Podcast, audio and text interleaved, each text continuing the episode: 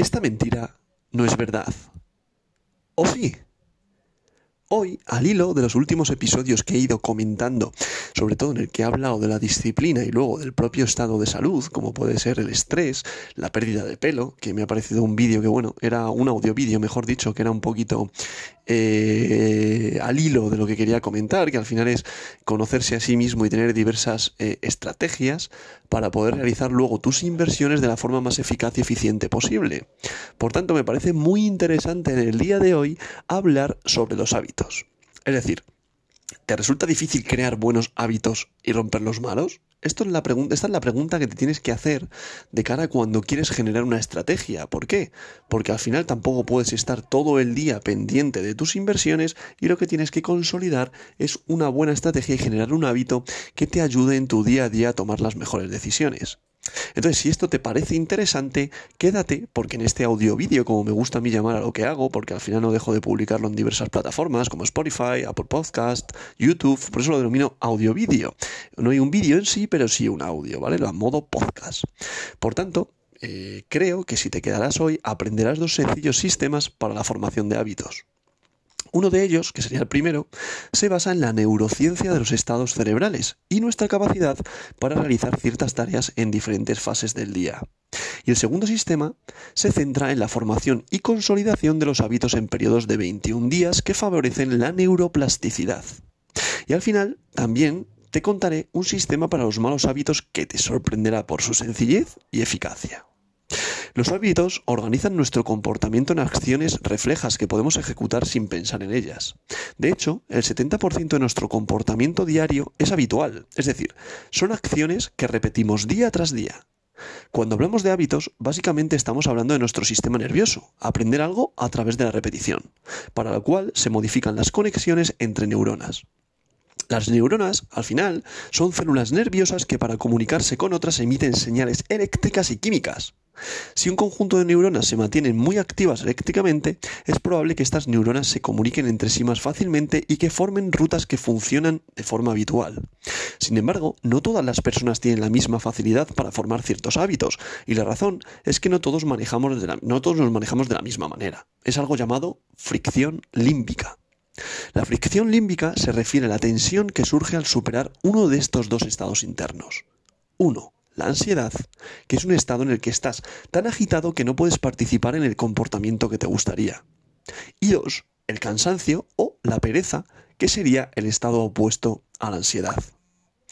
Cuando te sientas demasiado alerta o demasiado tranquilo, necesitas mucha energía para superar esta fricción límbica. Y en las fases iniciales de un ámbito, esta fricción es especialmente vigorosa. Imagínate que estás tratando de adquirir un hábito que deseas realizar justo después de llegar a casa del trabajo. Pero cuando llegas a casa te sientes agitado porque todavía tienes mucho que hacer. Así que hay mucha fricción límbica que superar si quieres empezar a hacer lo que dijiste que harías. Es por eso que a la hora de, de, crear cualquier hábito, el objetivo es entrar en lo que se llama la automaticidad. Es decir, que los circuitos neuronales funcionen automáticamente para que la fricción límbica sea mínima y no te resulte difícil hacerlo. Eso no quiere decir que la conducta que quieres realizar no requiera esfuerzo como tal, más bien estamos hablando de comenzar a ejecutarlo. Si quieres hacer un entrenamiento de fuerza en el gimnasio, incluso si es un hábito, aún requerirá un tremendo esfuerzo. Las pesas no se van a levantar solas y el acto de ir al gimnasio no lo va a hacer por ti, pero es algo que ya no genera un alto grado de fricción límbica porque se ha vuelto habitual, es decir, lo has convertido en automático. Y para crear esta automaticidad que conduce al hábito, hay dos sistemas que podemos combinar para maximizar los resultados.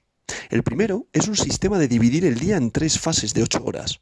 La primera fase abarca las primeras 8, horas después de despertar. La segunda fase son las próximas 8 horas. Y la tercera fase son las 8 horas restantes. Imagina que te acuestas a las 10 de la noche y te levantas a las 6 de la mañana. En la primera fase que va desde las 6 a las 2, todo tu sistema está orientado a la acción. Los, los, neuroquímicos que se liberan naturalmente en tu cerebro y cuerpo te permiten superar cualquier fricción límbica con mayor facilidad. Por eso, los hábitos que más te cuesta incorporar, es decir, que más, los que generan mayor fricción límbica, debes colocarlos en esta primera fase. Es decir, es la típica frase de haz lo difícil primero. De esta forma, te costará mucho menos. La fase 2 iría de 2 a 10 horas. Durante esta fase del día, debido a los cambios circadianos en nuestra biología, la cantidad de dopamina, norepinefrina y cortisol que circula en nuestro cerebro y torrente sanguíneo, tiende a disminuir y la serotonina comienza a aumentar. Es un excelente momento para ejecutar hábitos que ya tienes incorporados, cosas que ya estás haciendo y por lo tanto no requiere mucha energía para anular la fricción límbica. Y también es un excelente momento para incorporar hábitos que no te resulten tan difíciles de hacer, cosas que crees que son más fáciles. Y por último, la fase 3 es la fase del sueño. Ahí es donde realmente ocurre la neuroplasticidad. La neuroplasticidad es la base para la formación de hábitos. Y este recableado de circuitos neuronales ocurre en estados de sueño profundo. Si no le das a la fase 3 lo que necesita, que es un sueño profundo y reparador, simplemente no podrás consolidar esos hábitos que has trabajado tan duro para ejecutar en la fase 1 y 2 de la jornada. Por eso debes evitar a toda cosa costa, perdón, ciertas cosas que te impiden dormir bien, como por ejemplo la cafeína, la luz brillante de las pantallas o acciones que aumenten tus niveles de estrés. Y el segundo sistema de formación de hábitos es el conocido sistema de 21 días, que también os voy a contar cómo combinarlo con estas tres fases del día. La idea de este segundo sistema es muy simple. Tienes que elegir seis nuevos hábitos, lo cual debes hacer todos los días por un periodo de 21 días seguidos. Sin embargo, la expectativa es que solo completes de 4 a 5 de ellos cada día. ¿Por qué? Te preguntarás. Porque algunas de estas actividades probablemente no las tendrás que hacer todos los días. Si tomamos el ejemplo de ir al gimnasio, es algo que quizá no necesites hacer los días 7 de las, los 7 días de la semana. Entonces, se supone que los 6 hábitos que elijas, solo harás 4 o 5 de ellos cada día. Y si un día no logras realizar ni uno solo de los 6 hábitos que te propusiste hacer, no hay castigo. No debes compensarlo de ninguna manera. Continuarás con normalidad al día siguiente. El hecho de que los seis hábitos se puedan rotar hace que este sistema sea muy fácil de integrar, nos ayuda a superar la fricción límbica y mantiene vigoroso el circuito de dopamina. Entonces, sentimos la necesidad de involucrarnos en ello. Pero, ¿cómo combinamos estos dos sistemas, la de, la, de las tres fases del día y esta de los 21 días? Pues es muy simple.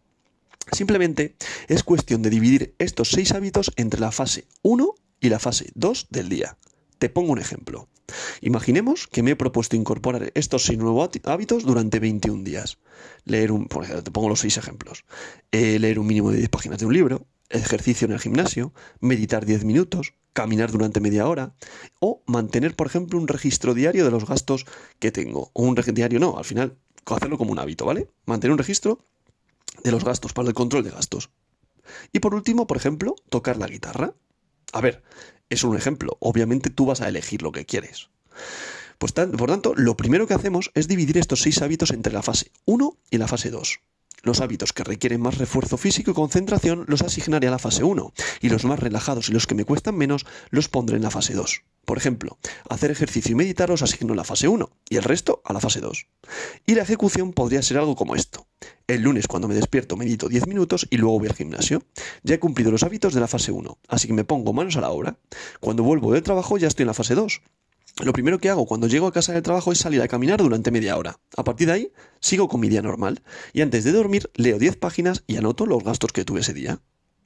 Y el lunes, por ejemplo, no toco la guitarra porque he decidido que solo tocaré la guitarra tres o cuatro días a la semana. Así que el lunes he completado cinco de las seis tareas. Al día siguiente, martes, tal vez no vaya al gimnasio porque decidí entrenar tres días a la semana. Así descanso. Pero, pero por ejemplo, medito. Voy al trabajo y después del trabajo empieza la fase 2 donde camino y toco la guitarra. Luego después leo antes de dormir y anoto mis gastos. Es decir, de nuevo ejecuto cinco de los seis hábitos pero no son exactamente iguales a las del día anterior porque es la facilidad que me da que se pueden rotar y así sucesivamente, día tras día. Así que tienes suficiente tiempo para empezar. Primero, escribe los seis hábitos que te gustaría incorporar. Luego, asigna esos hábitos a la fase 1 o 2, dependiendo de lo que hemos visto hasta ahora. Y finalmente, importante, decide cuándo vas a empezar esos 21 días. Y ya por último, vamos al último sistema, que en este caso lo usaremos para romper hábitos que ya no queremos reproducir. Romper un hábito es básicamente romper la sinapsis o las conexiones entre las neuronas, para que dejen de comunicarse entre ellos y que los patrones automáticos se rompan. Heather Fried, que al final es un analista, un, experimentado en este sector, en este tema de la psicología, de la neurociencia, realizó un metaanálisis donde demostró que una forma extraordinariamente efectiva de lograr esto ¿vale? Es decir, que se rompan esas conexiones neuronales, es utilizar el periodo inmediatamente posterior al mal hábito. y a partir de ahí realizar una conducta de reemplazo, inmediatamente después del mal hábito. ¿Qué quiere decir esto? Que después del mal hábito, las neuronas involucradas en ese comportamiento todavía están activas y ahí mismo tenemos que hacer un pequeño hábito positivo. Es decir, prefiero tratarlo con un ejemplo. Suponte que has decidido centrarte al máximo en tu trabajo sin distraerte con tu teléfono, que a día de hoy en el teléfono, como lo tenemos todo, es nuestra tercera mano, tercera mano pues, pues estamos todo el día con el teléfono. Y imagínate que es eso, que quieres centrarte en tu trabajo hasta que hayas terminado y no quieres tocar el teléfono. No querrás saber nada sobre el teléfono, pero antes de que te des cuenta, ya estás ahí de nuevo, con el teléfono en la mano. Es un comportamiento tan automatizado que simplemente no, podrá, no, no puedes evitarlo. Pero justo en ese momento, cuando te das cuenta de que has caído en el mal hábito, inmediatamente después realizas un hábito positivo, corto y fácil de ejecutar. Puede ser algo tan simple como 5 minutos de meditación o 5 minutos en esa aplicación de aprendizaje de idiomas que encuentras tan difícil de usar a pesar de que realmente quieres hacerlo. Lo que pasa es que tu cerebro empieza a vincular la ejecución de una mala conducta con este otro buen comportamiento. Y al hacerlo, comienzas a reclutar otros circuitos neuronales que comienzan a romper la secuencia de activación asociada con el mal comportamiento y se insertan encima de él.